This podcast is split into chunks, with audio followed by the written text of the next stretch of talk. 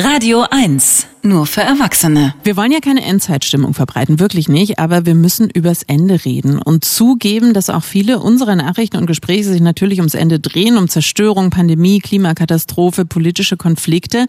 Aber das Ende kann auch positiv betrachtet werden und genau das will die neue Ausstellung Ende neu zeigen, die am Wochenende in der ehemaligen Kindelbrauerei in Berlin-Neukölln eröffnet hat. Art, aber fair. Die Radio 1 Kunstkritik. Mit Marie Kaiser. Die zu uns ins Bikini Berlin ins Studio 1 gekommen ist. Schön, dass du da bist nochmal. Hallo, ihr zwei. Um äh, welche Enden geht's denn genau in der Ausstellung Ende Neu? Ende Neu, das ist ein Song eigentlich von den einstürzenden Neubauten. Da ist so eine Textzeile drin. Wir kennen uns schon lange, der Phönix und ich. Ich lehrte ihn zwei Worte, damit er mit mir spricht. Ende Neu. Und mit Phönix ist natürlich dieser mythische Vogel gemeint, der aus der Asche steigt, der wieder aufersteht nach einer Niederlage in neuem Glanz. Und Ende Neu ist also genau die Idee hinter den Arbeiten in dieser Ausstellung. Zu sehen sind acht verschiedene Künstler und Künstlerinnen und es ist richtig schön zerstörerisch. Direkt am Anfang in der ersten Arbeit vom Berliner Künstler Michael Salzdorfer.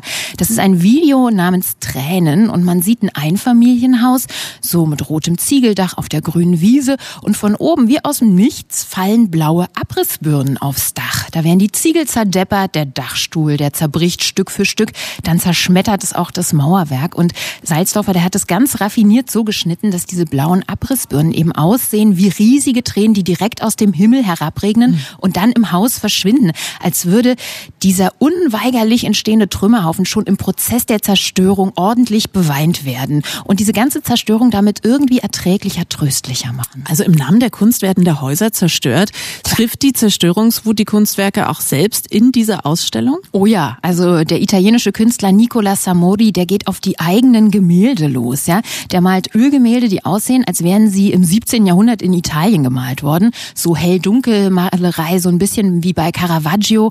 Man sieht zum Beispiel einen blassen Greis mit einem langen weißen Bart und nacktem, knochigen Oberkörper vor dunklem Hintergrund.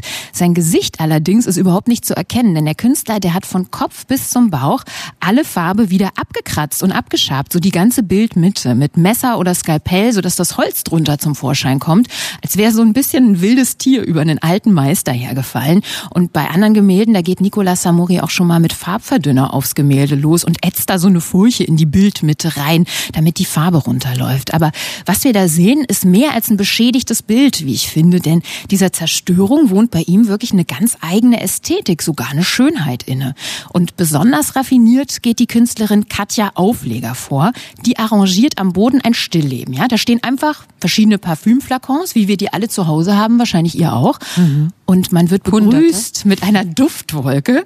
Ja, es ist aber viel gefährlicher, als es erst aussieht, denn die sind versehen mit Lunden und daneben liegen wie zufällig Feuerzeuge. Also die Parfümflakons lassen sich ganz schnell in kleine Brandsätze verwandeln. Ganz genau. Das sind potenzielle kleine Molotow-Cocktails, die durch die Luft fliegen und brandgefährlich sein könnten. Aber eben, sie kommen hier ganz harmlos daher und betören uns mit ihrem geballten Duft oder überwältigen uns vielleicht eher. Ich finde, das ist eine sehr gelungene Arbeit von Katja Aufleger, weil die damit die Zerstörung ja allein in die Betrachtungswelt des äh, Zuschauers verlagert. Also es findet nur in der Fantasie statt, diese Explosion. Und das Ende oder die Zerstörung kommt scheinbar oft wirklich harmlos daher. Auch eine andere Arbeit zeigt es, die Soundarbeit der Künstlerin Katharina Gobbi. Hört euch das mal an.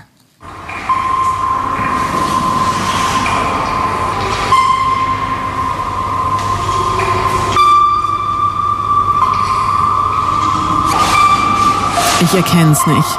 Tja, was wir da hören, ist der Soundtrack zum Klimawandel. Ja, das sind tropfende Eiszapfen am Gletscher ah. des Mont Blanc. Die hat sie aufgenommen.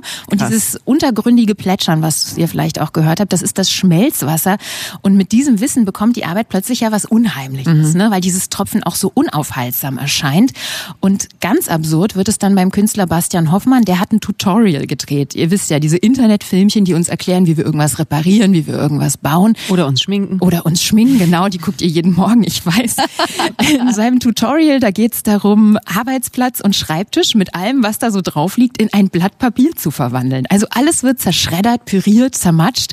Also ich finde, nach einem langen Tag im Homeoffice möchte der ein oder andere dieses Tutorial vielleicht mal angucken und in die Tat umsetzen.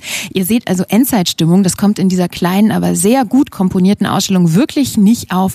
Das Ende wird von allen Seiten und auch mit viel Humor betrachtet. Ich glaube, du musst raus aus dem Homeoffice, Marie. Sollst öfter jetzt wieder zu uns. Ja, es ist so schön hier, ich blühe richtig auf. Ende neu ist noch bis zum 6. Februar des nächsten Jahres zu sehen, also ein knappes halbes Jahr im Kindle-Zentrum für zeitgenössische Kunst am Sudhaus in Berlin-Neukölln geöffnet von Mittwoch bis Sonntag. Fünf ermäßig drei Euro kostet der Eintritt. Marie Kaiser hat uns die Ausstellung schon vorgestellt. Eigentlich habe ich das Gefühl, wir sind schon durchgelaufen. Dankeschön. Danke euch, schön, dass du da warst. Art, aber fair. Die Radio 1 Kunstkritik. Jetzt auch als Podcast.